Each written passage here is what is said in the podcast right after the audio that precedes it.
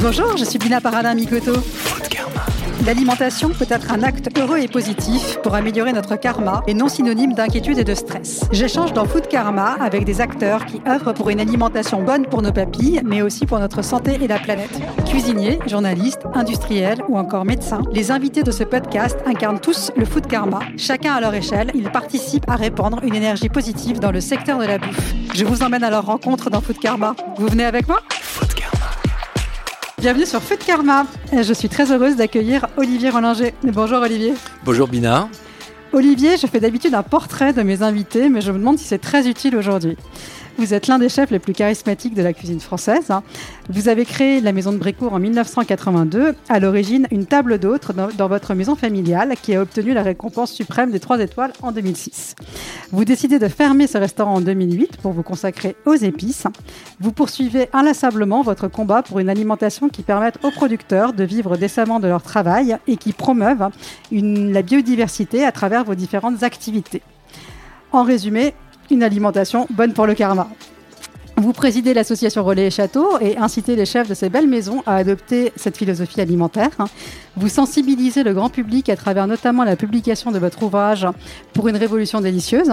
J'ai eu l'immense bonheur de vous rencontrer à la sortie de l'un de vos tout derniers services euh, de- des maisons de Brécourt. Ce n'est certainement pas le hasard qui fait que nous avons découvert en quelques minutes que votre premier relais en Inde pour les épices était un ami d'enfance de mon père. Depuis, j'ai eu l'immense chance de cheminer à vos côtés à la rencontre des producteurs d'épices en Inde et de créer des mélanges culturels indiens. C'est bien évidemment un grand plaisir de vous accueillir aujourd'hui pour échanger sur cette révolution délicieuse et sur les épices à la française. Merci Bina, je vais presque rougir. Mais effectivement, euh, maintenant depuis plusieurs années, nous ne nous quittons plus. Exactement. Food Karma. Food Karma. Olivier, quelle est cette révolution délicieuse que vous appelez de vos voeux? Bien, la révolution, elle s'est en partie euh, euh, mise en route euh, dans des conditions, disons que j'aurais préféré plus heureuses. C'est cette pandémie. Cette pandémie a obligé chacune et chacun à se confronter à cet élément vital qui est de se nourrir matin, midi et soir. Et le, presque le seul rapport avec l'extérieur euh, se trouvait être d'aller faire ses courses, ses courses alimentaires pour survivre. Euh, alors évidemment, et certains se sont euh, retrouvés avec devant deux plaques à induction, un petit micro-ondes, et qu'est-ce que je vais faire de, ma pomme de terre, de mon poireau, de mon poisson et évidemment, c'était un bouleversement. Parce que dans cette révolution délicieuse, dans un premier temps, je, euh, je considérais, je considère toujours qu'il faut extraire des griffes de l'agroalimentaire ce trésor de l'humanité qui est l'alimentation. Et que nous avons laissé à l'industrie le soin euh, de nourrir euh, l'ensemble des populations, et en particulier nos enfants, et que la finalité d'une industrie, et là, moi, je, je reconnais tous les bienfaits de l'industrie, mais ni pour l'agriculture, ni pour l'alimentation. Parce que la finalité euh, de nourrir, ce n'est pas faire du profit. C'est euh, avant tout de bien nourrir. Donc il y a une valeur euh, nutritionnelle, mais il y a une valeur affective, et il y a cette valeur impalpable qui est celle de l'intention. C'est pour ça que la cuisine euh, d'une maman, d'une grand-mère, d'une tante, mais euh, de l'ami également, euh, est toujours bien meilleure parce qu'elle parce qu'elle vibre de plein de un bon karma? Comme vous le soulignez, depuis euh, la pandémie, effectivement, les Françaises et les Français se sont remis euh, au fourneau. C'est une grosse évolution par rapport à l'univers que vous évoquiez en 2019 lorsque vous avez sorti euh, votre ouvrage. Comment voyez-vous l'évolution de l'alimentation depuis ces deux dernières années et pensez-vous qu'il y a encore du chemin à faire et comment le faire? Alors, euh, oui, effectivement, d'aller faire ses courses et de commencer à cuisiner, c'est se rendre compte et de cette prise de conscience que pendant cette euh, pandémie, tout d'abord, on était face à soi-même et on a commencé à se réconcilier avec soi-même. D'ailleurs, c'est la première fois où on s'est tant vu euh, sur un écran, c'est-à-dire pas dans la glace, mais sur un écran, puisqu'on était les uns les autres, bien souvent, en visio. C'est curieux de se regarder. mais, et cette alimentation qui nous permettait de survivre, on s'est aperçu que on les portait euh, cet objet extérieur que l'on allait chercher, malheureusement, dans un premier temps, euh, uniquement dans des grandes surfaces qui semblaient pour le gouvernement seul adapté, avoir la responsabilité de pouvoir distribuer une alimentation de qualité, alors que c'était quand même euh, absolument scandaleux par rapport aux petits commerçants et aux maraîchers et aux bouchers, et, enfin tous les commerçants de qualité. Mais au-delà, cet, euh, cet élément extérieur qu'est l'aliment, tout d'un coup, on le portait aux lèvres. Et, et les lèvres, c'est un peu les portes du temple. Euh, sauf que là, on allait l'ingérer. C'est-à-dire que cet élément extérieur allait rentrer dans votre corps et allait faire votre corps euh, dans les heures, dans les jours à venir. Ça constitue littéralement nos cellules. c'est là où on, on se dit, je veux pas ingérer n'importe quoi. Et cette prise de conscience, je pense qu'elle est, elle est, elle est, elle est, euh, elle est présente euh, sur tous les continents, parce que c'est aussi cette, ce drame a cette, ce petit bémol de le bon côté, c'est que le monde entier est, est touché de la même manière, enfin peut-être pas la même intensité, mais en tous les cas, euh, chacune et chacun se pose des mêmes questions. Et l'alimentation, donc c'est un rapport. Est-ce que cette chose-là va me permettre d'être en bonne santé? Est-ce que je vais vraiment être un peu plus immunisé par rapport à des virus, par rapport à des bactéries? En fait, est-ce que je, me rends compte que mon premier remède, comme disait Hippocrate, c'est mon aliment et, là, brutalement, cette prise de conscience euh, de l'importance d'un aliment sain a bouleversé la planète et a bouleversé totalement, euh, alors justement, ce que j'appelais autrefois les consommateurs et qui brutalement deviennent des mangeuses et des mangeurs. Des mangeurs, oui. Et, et puis, euh, au-delà, euh, c'est bon pour moi, tout ça, c'est un moment très égoïste, mais est-ce que c'est bon pour euh, ma communauté? C'est-à-dire que moi, en Bretagne, mes producteurs de lait, les, les aussi euh, tous les ostréiculteurs, tous les conchiliculteurs, les pêcheurs, euh, les apiculteurs, les maraîchers, les éleveurs, est-ce que je pourrais peut-être pas jouer pour la première fois un rôle auprès de cette communauté? Si. Et là, ce que nous, nous défendions en tant que cuisiniers artisans, euh, pas uniquement dans les relais châteaux, mais bon nombre de, cuisiniers, cuisinières de qualité sur le territoire français et au-delà dans le monde entier, nous en étions convaincus, mais là, c'est le plus grand nombre qui se trouve, euh, qui se trouve porté dans, sur cette vague vertueuse. Et puis, encore une autre question, parce que là, une cuisine qui me fait du bien, une cuisine qui fait du bien aux autres, mais au-delà. Et si c'était une cuisine aussi qui faisait du bien à la planète, ou en tous les cas, qui tendait à la réparer après les dégâts que l'on a pu euh, engendrer avec un consumérisme euh, absolument absurde et euh, totalement inconséquent, avec euh, toujours cette finalité plus, plus, toujours plus. Eh bien, peut-être le mot, c'est simplement nous mieux, mieux, mieux, ou à tous les cas, pas plus de quantité, mais sûrement plus de qualité.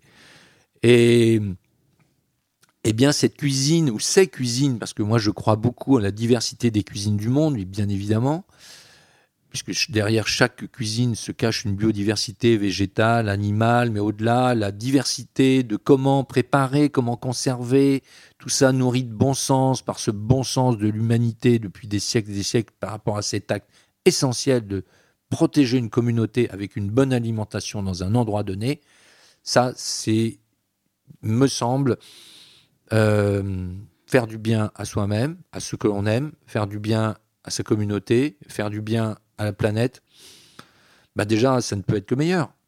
C'est euh, une invitation à l'action euh, qui, euh, évidemment, doit parler au, au plus grand nombre, mais plein de gens vont vous expliquer qu'ils ont plein de bonnes raisons pour lesquelles ils n'arrivent pas à passer à l'action, parce qu'ils n'ont pas les moyens, pas le temps, etc. Comment vous pensez qu'on peut rendre ça accessible au plus grand nombre? Alors, tout d'abord, on peut tous, les uns les autres, considérer qu'on n'a pas le temps de lire, on n'a pas le temps de courir, on n'a pas le temps de respirer, on n'a pas le temps. euh, mais par contre, on a le temps aujourd'hui euh,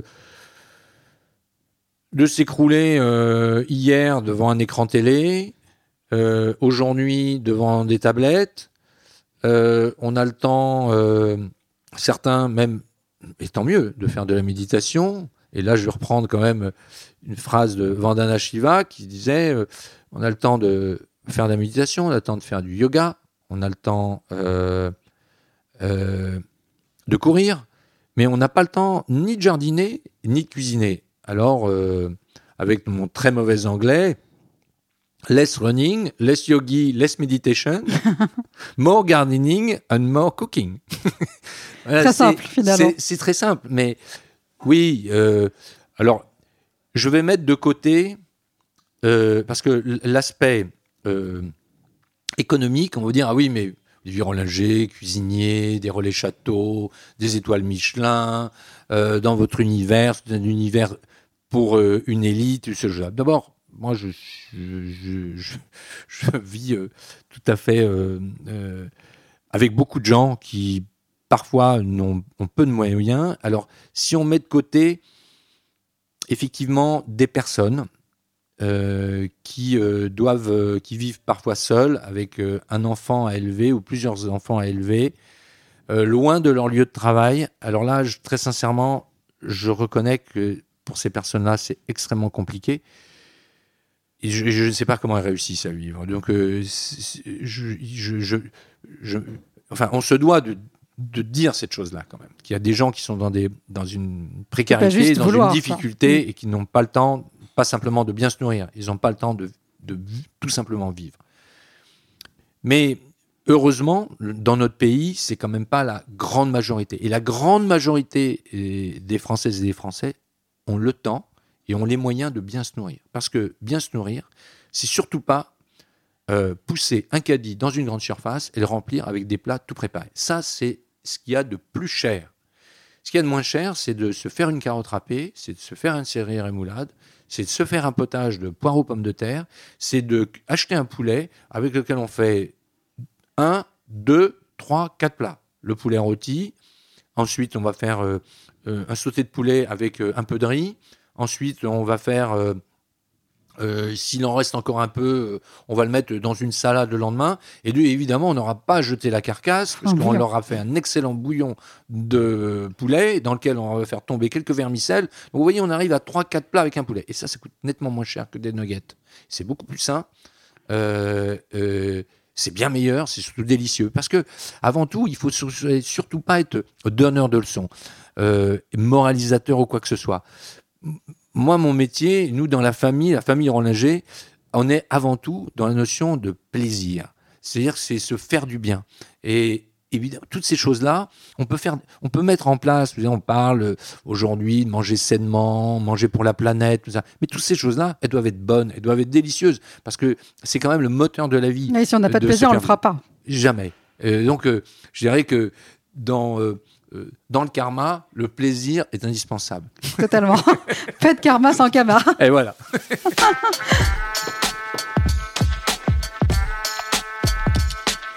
J'ai envie de, de parler avec vous de l'usage euh, des épices depuis euh, le tout début euh, de votre cuisine. Vous cuisinez avec des épices. hein. Pourquoi ces poudres magiques vous inspirent tant? Alors, l'histoire des épices, les histoires des épices.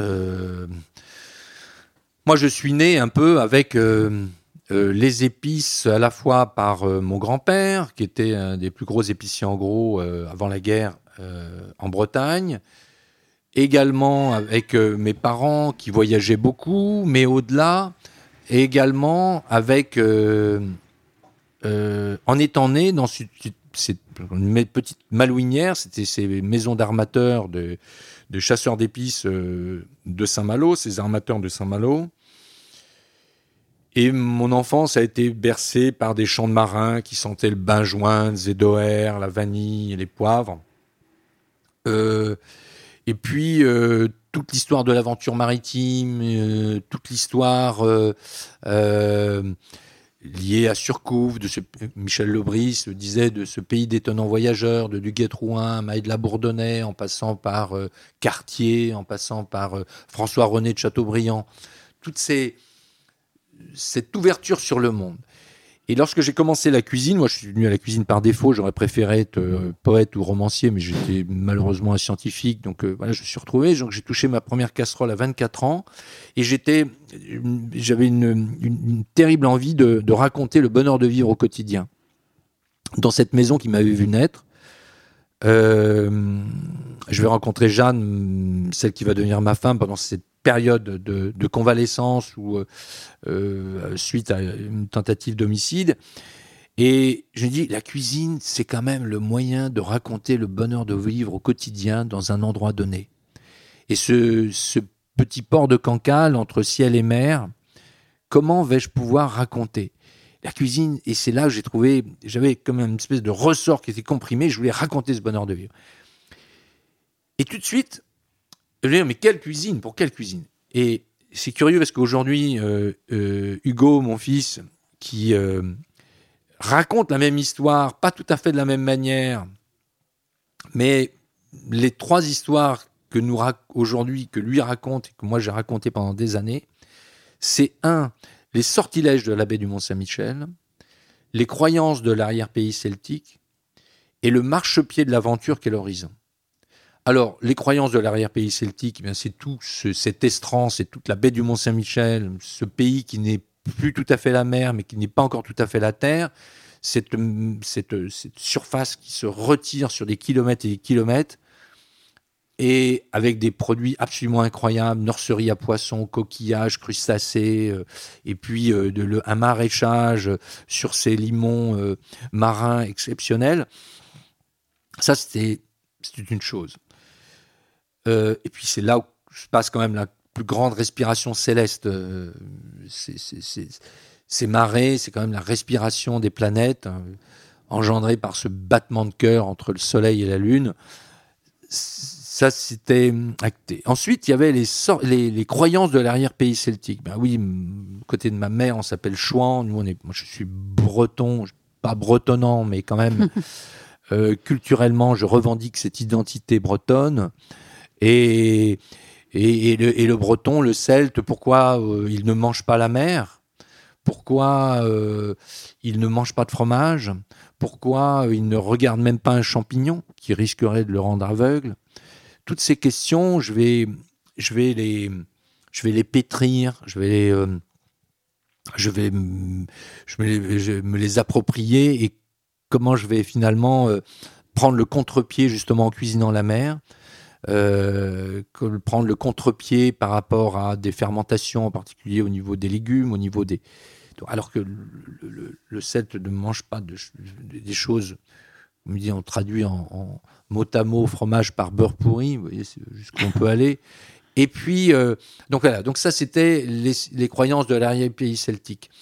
Et puis le celte qui naît tous les matins et qui meurt tous les soirs, donc jamais de projet, jamais de budget, enfin voilà, un monde idéal. Tous les matins, on renaît, une renaissance chaque matin.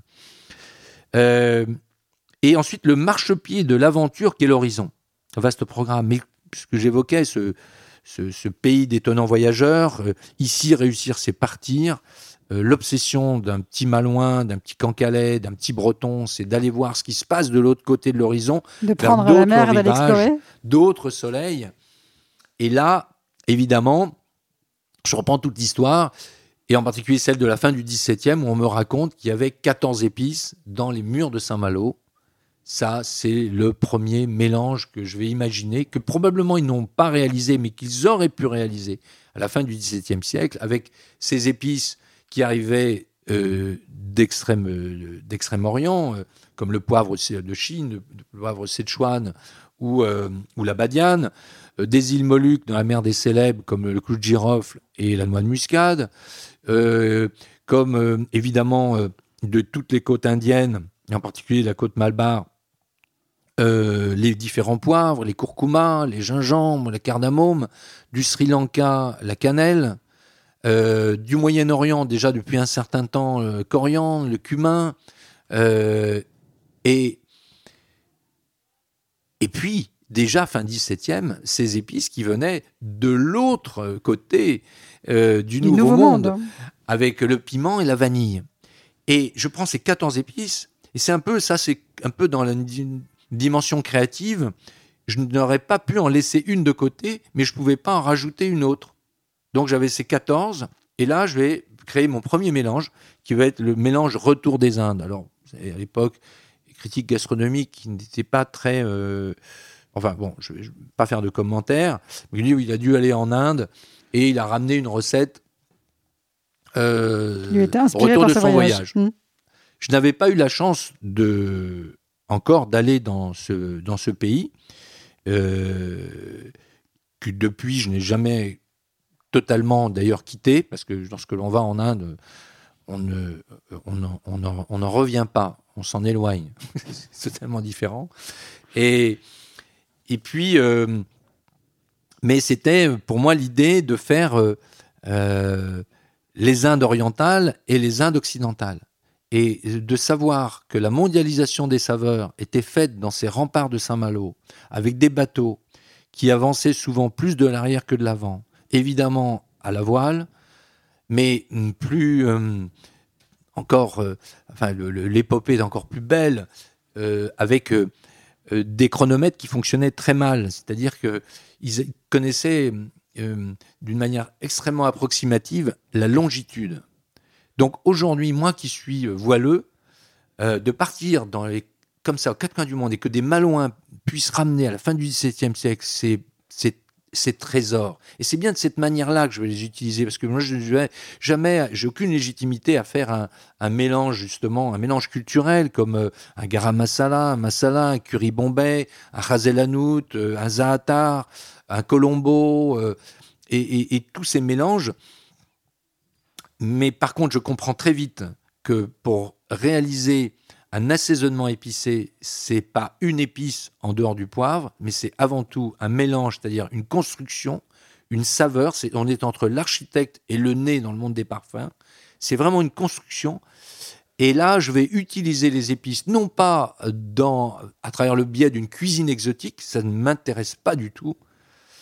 Euh, ce qui m'intéresse, c'est de utiliser ces épices comme des trésors rapportés auprès de notre cheminée de granit de Breton. Et là, c'était le défi. À l'époque, en 82, vous imaginez bien ce petit cuisinier, évidemment sans, bagage, qui s'installe dans cette maison sans vue de mer, sans parking, dans le haut de Cancale, et qui fait une cuisine avec du curcuma, du galanga, euh, la cardamome. euh, il dit, mais qu'est-ce que c'est? Évidemment, beaucoup de gens, et même les guides les plus renommés, se disent, mais en Bretagne, on ne mange pas des plats épicés.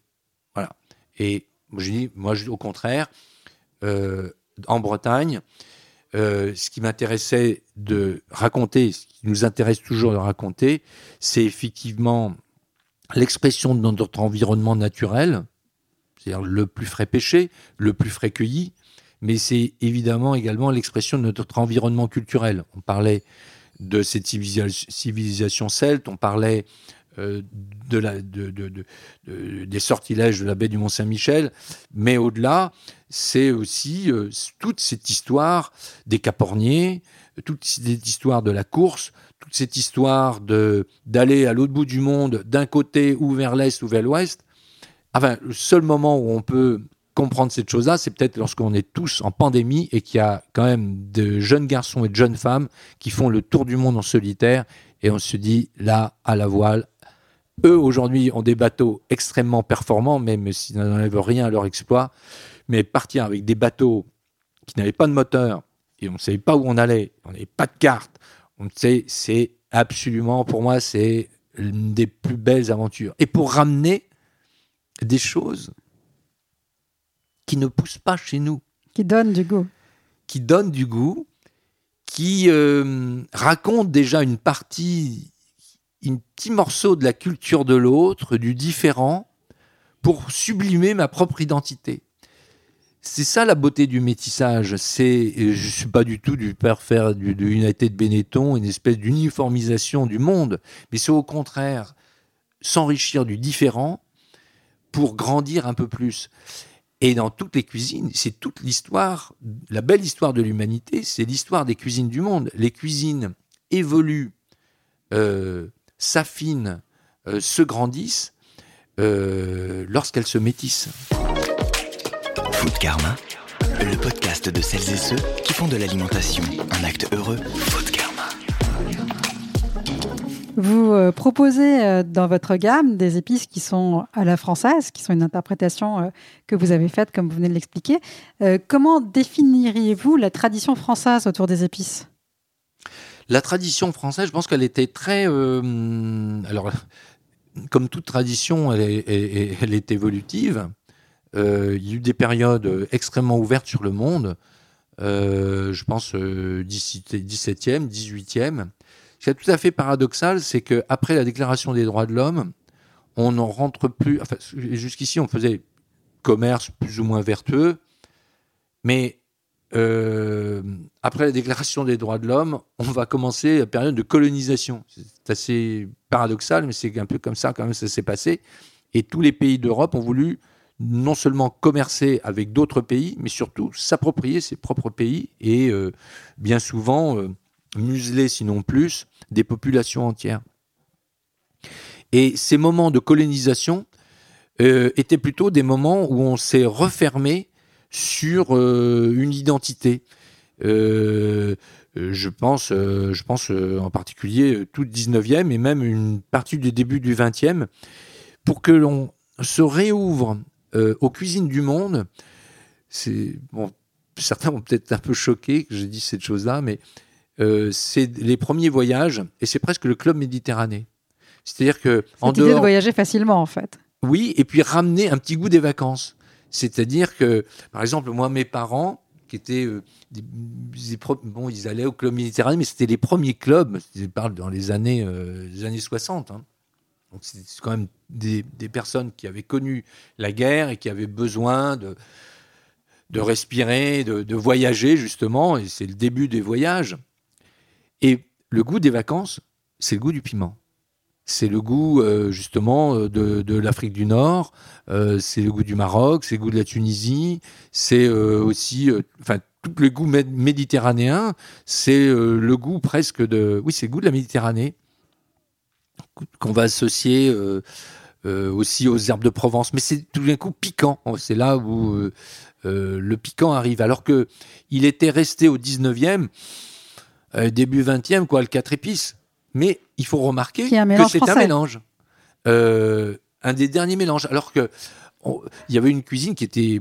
Alors les gens, euh, d'ailleurs, sont, sont, sont, sont, sont pas euh, très honnêtes lorsqu'ils. Enfin, ils sont complètement dans l'erreur lorsqu'ils disent qu'au Moyen-Âge, on mettait des épices parce que les, les produits étaient avariés et c'était pour les conserver. Alors, pour les conserver.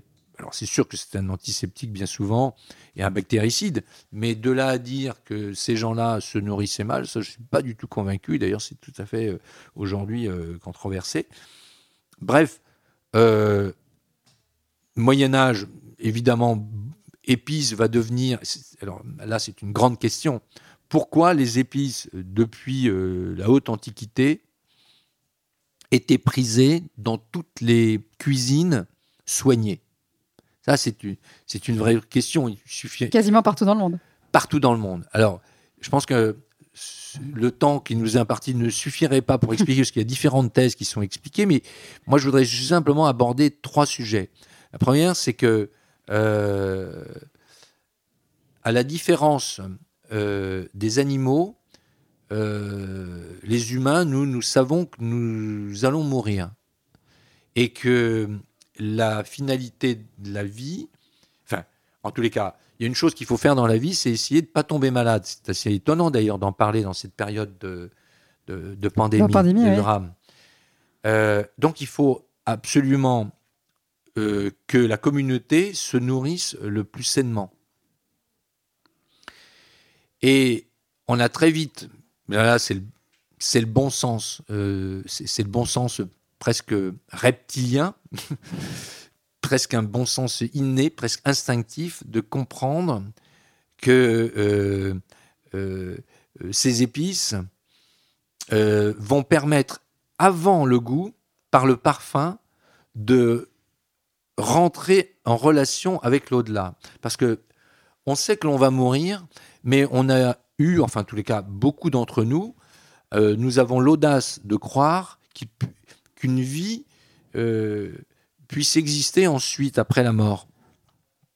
Et la seule et on ne veut surtout pas imaginer, on peut pas imaginer qu'une personne, l'être cher, qui disparaît, puisse totalement disparaître. Que ce soit vraiment le néant, oui. On imagine, euh, certains le croient, d'autres le croient moins, je ne crois pas du tout, que l'âme existe. Et pour rentrer en relation avec l'âme, il faut le parfum. Il faut le parfum.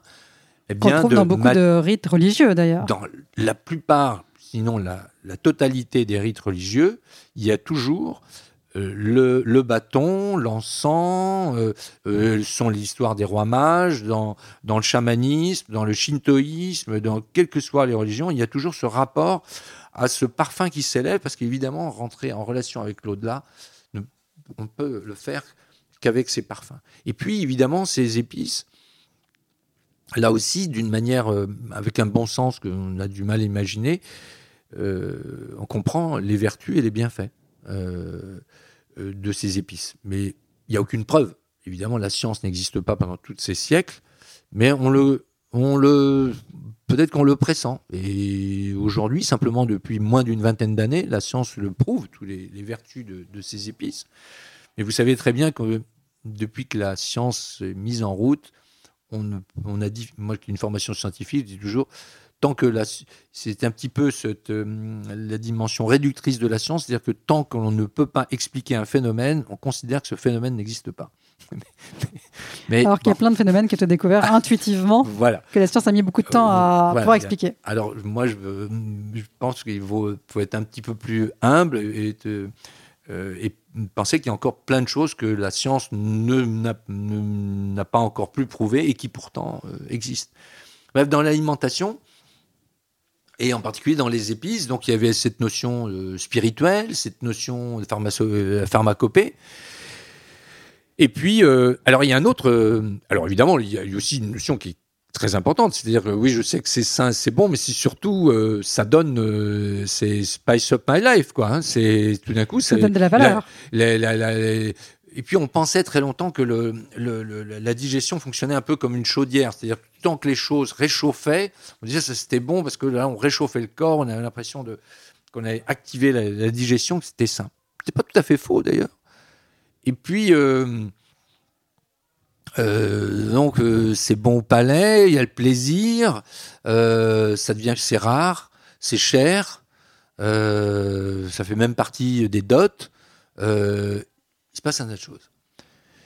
Mais il y a une autre petite question. C'est pourquoi, depuis la nuit des temps, les hommes, et plus particulièrement les femmes, ont voulu ajouter dans leur cuisine, quel que soit l'endroit de la planète, un élément végétal qui ne pousse pas dans leur jardin ou dans le champ du voisin. Ça, c'est quand même très curieux. De toujours vouloir mettre dans sa cuisine quelque chose de mystérieux. Oui, parce qu'aujourd'hui, on va euh, dans un supermarché et on voit un tas de flacons d'épices, euh, voilà, pas la peine de citer les marques. Euh, souvent, quand même, pas toujours d'une très très grande qualité, mais ça n'a plus, il n'y a plus rien de mystérieux. Mais pendant des siècles, d'aller, de mettre une noix, un peu râper une noix de muscade, un clou de girofle, ne serait-ce qu'un poivre, une vanille, mais c'était plus, c'était plus curieux, c'était plus mystérieux que si aujourd'hui nous allions chercher une graine, une fleur, une racine sur Mars ou sur Jupiter. On savait absolument pas où, ces choses-là poussaient. Oui, d'ailleurs, euh, les marchands se, gardaient d'expliquer ah ben, d'où ça, ah ben, poussait. surtout pas. Évidemment, ce qui, expliquait aussi le prix, mais enfin, il faut voir la, la route, les dangers euh, encourus pour aller chercher euh, ces épices aux confins du monde. Et, moi, cette histoire me, fascine. Euh, pourquoi vous... Alors, on sait, pendant très longtemps, on a su que le chlorure de sodium, c'est indispensable. Mais on va dire que le poivre, c'est indispensable. Et on a quand même imaginé, d'abord, il y a des, quand même des villes comme Gênes et Venise qui ont été bâties euh, sur, ce commerce. Et ensuite, on a inventé euh, la marine à voile, le, le gouvernail, euh, euh, et, et comment naviguer pour aller rechercher la perle noire, cette- ce poivre, alors que bah, le poivre n'était pas vraiment indispensable à la vie. Enfin, c'est- on- on- et pourtant, tout s'est mis en route pour aller à la recherche de cette perle noire. Alors, il y a une autre raison qui va au-delà. On se rapproche de là de celle de l'artiste. C'est-à-dire que dans la vie de l'artiste, de cette personne, bien souvent, hum, qui a peut-être cette fêlure, mais qui a surtout la faculté de regarder au-delà de son propre miroir.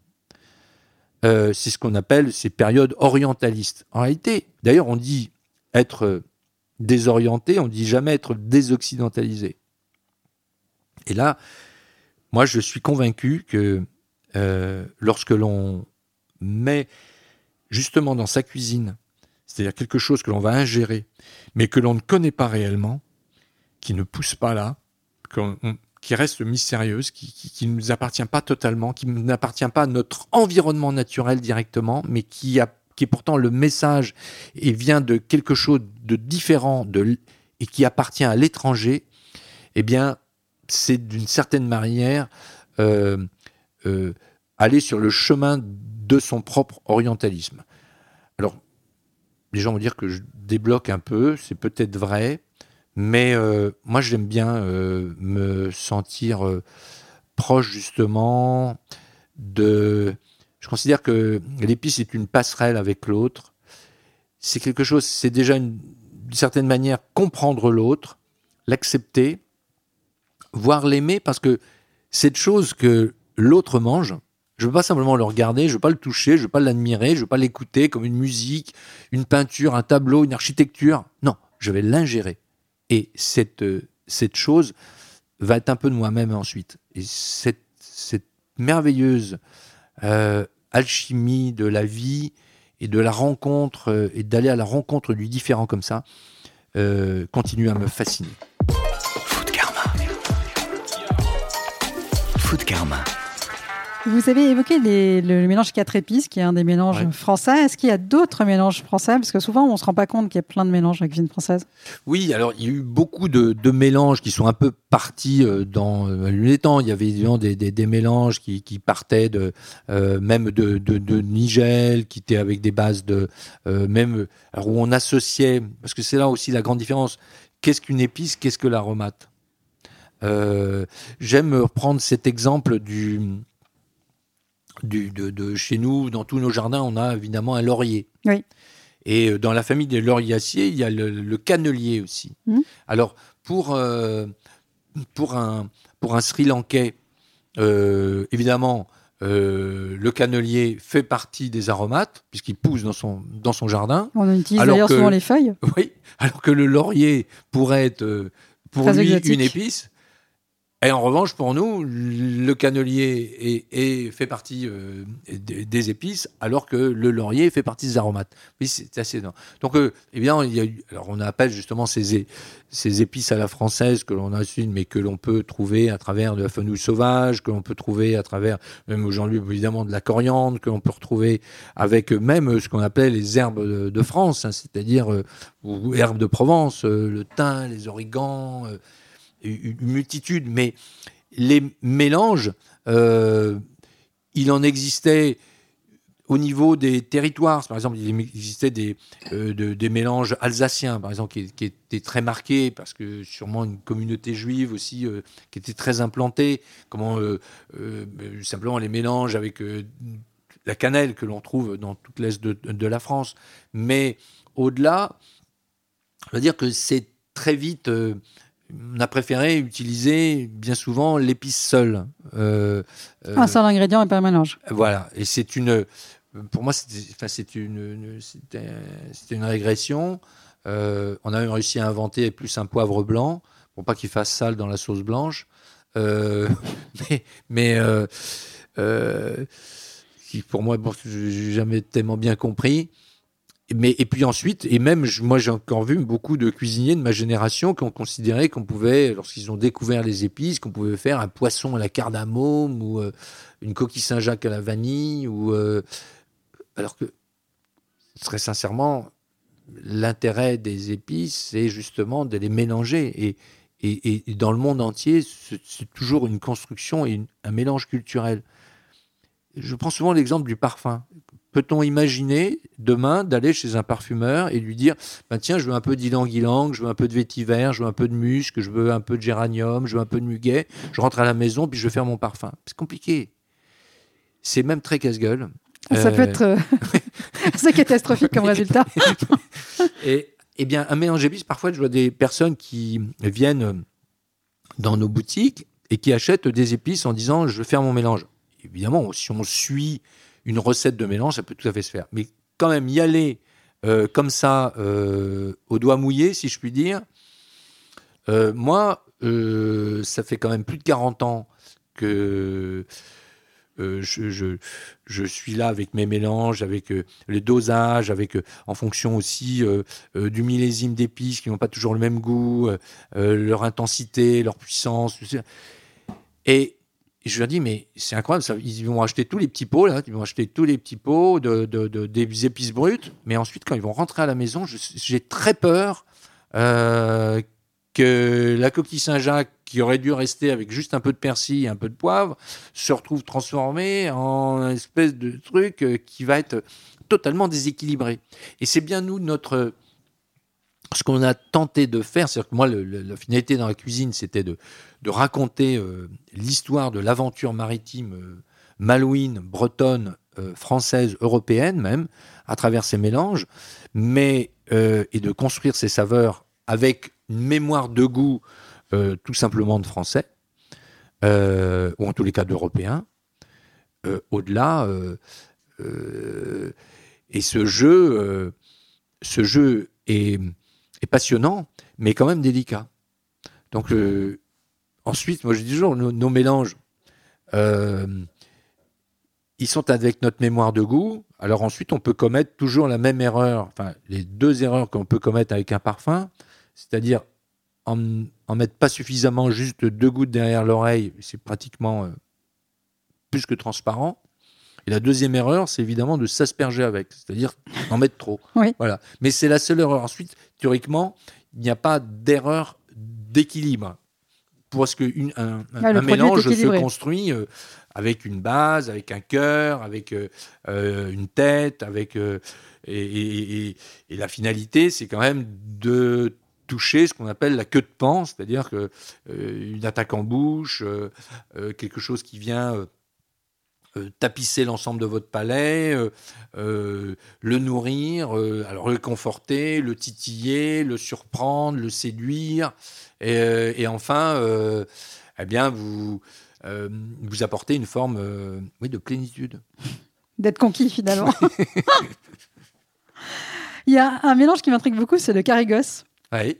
Qu'est-ce que c'est que ce mélange? Alors le carigos, c'est un mélange d'un pharmacien, parce que vous savez que pendant très longtemps, euh, c'était les pharmaciens qui étaient. ben, D'ailleurs, on sépare l'apothicaire de l'épicier, il me semble euh, que c'est à la fin du XVIe siècle.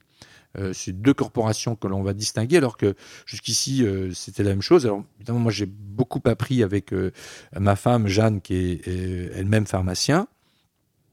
Et euh, ce carigos, alors c'est dans, dans la Bretagne Sud, où là, un pharmacien euh, préparait un mélange avec les épices qu'il utilisait pour ses onguents, ses pommades. Vous savez, euh, moi, enfant, je, je me souviens très bien que les, pharmaciens faisaient encore des cataplasmes avec des graines de moutarde et autres. Et donc, ce, ce, carigos, c'était alors c'était à l'époque euh, euh, évidemment la Compagnie des Indes de Port-Louis, et ce pharmacien avait gardé une recette de marin, et euh, c'était euh, et ensuite a continué à vendre ce carigos qui est absolument délicieux, avec en particulier les crustacés. Mais on peut retrouver, donc c'est assez étonnant parce qu'il y avait un autre pharmacien qui lui était à Morlaix et lui faisait une moutarde celtique que j'ai repris moi les, on, on a retrouvé euh, le cahier recette de hein. cet homme. Euh, et son copain, il s'appelait Maille. mais lui, il avait du vinaigre de vin euh, et lui, il n'en avait pas. Et donc, il a fait euh, avec des graines de moutarde et du vinaigre de cidre et des algues de Bretagne. Donc, c'est la fameuse moutarde celtique. On a repris. Et en réalité, c'est la recette aussi d'un pharmacien. Depuis que vous êtes cuisinier, il y a beaucoup d'épices qui sont rentrées dans la cuisine française. Est-ce que vous avez quelques exemples à partager? Euh, alors il y en a effectivement. Il, enfin, il me semble que celui qui a fait une entrée euh, fracassante, euh, c'est le gingembre. Mmh. ça n'existait pas moi lorsque j'ai commencé la cuisine. Alors qu'on va aujourd'hui le trouver dans même une carte de bistrot. C'est même. Il y a une autre graine qui est le sésame, qui n'existait pas du tout et qu'on trouve même maintenant sur les mêmes sur les plus vilains burgers. on a alors, alors, tout à l'heure, je parlais avec le, Club Méditerranée et le premier voyage. Il y a deux épices qui sont à rentrer.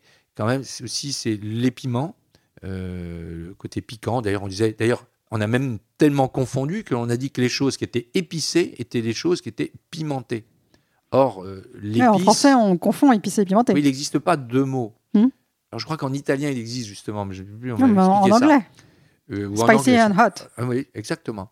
Et, eh bien, euh, euh, le côté.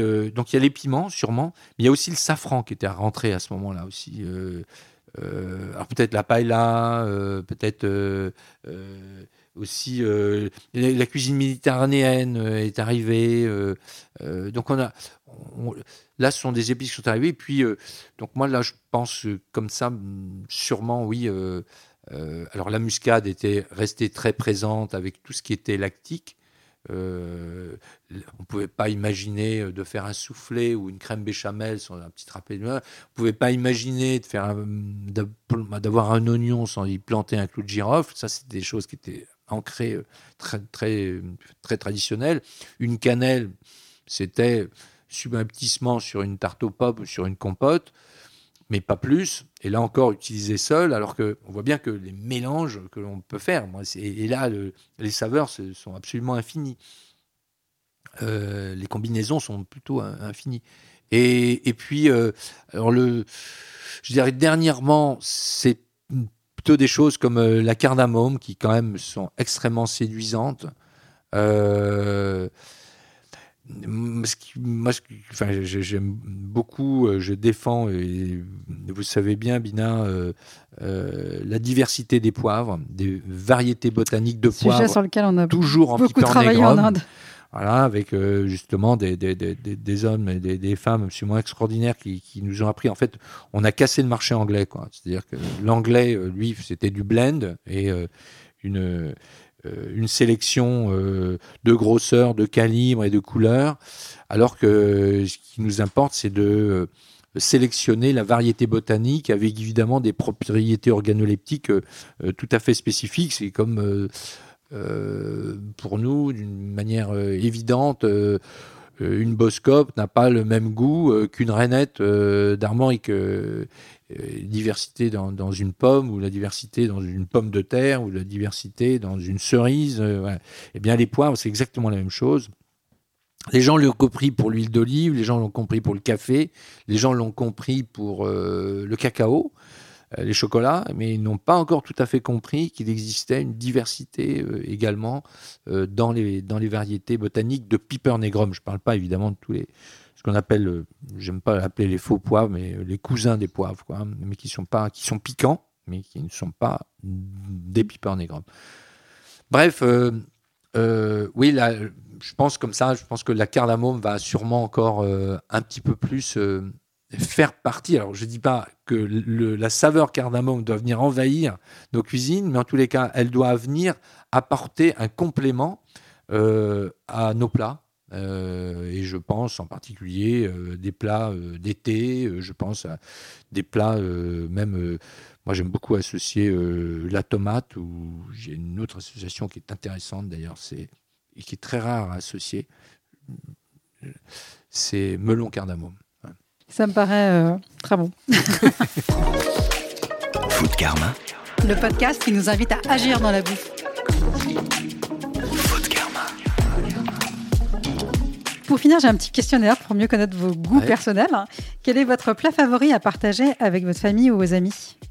Euh, euh, le curry de ma femme. Avec évidemment. euh, alors, un jour un curry Bombay, un jour un curry Madras, un jour un, curry Corsaire et un jour un retour des Indes.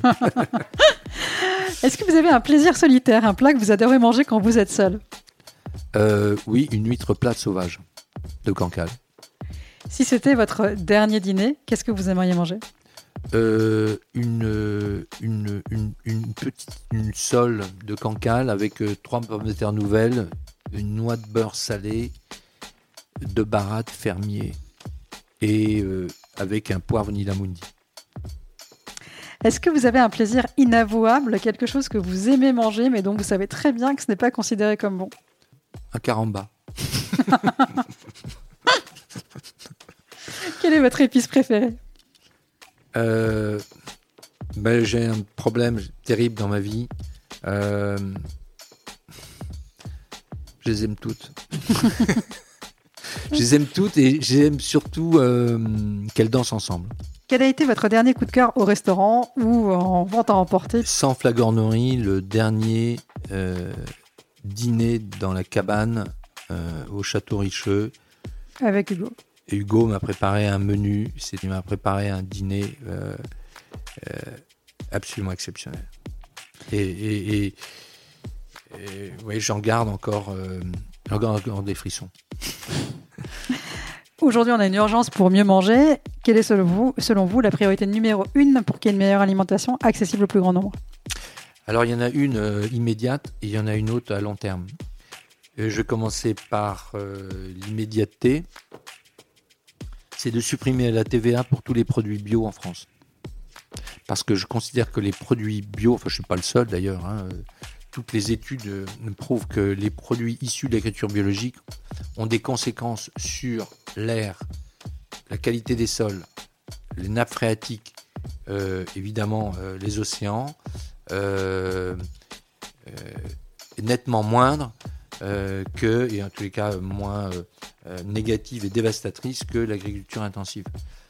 Donc au-delà de... alors en plus, il faudrait aider un peu plus l'accès au foncier du monde agricole pour de, jeunes agriculteurs qui veulent s'implanter plutôt que de le récupérer par simplement des exploitations de plus en plus grosses.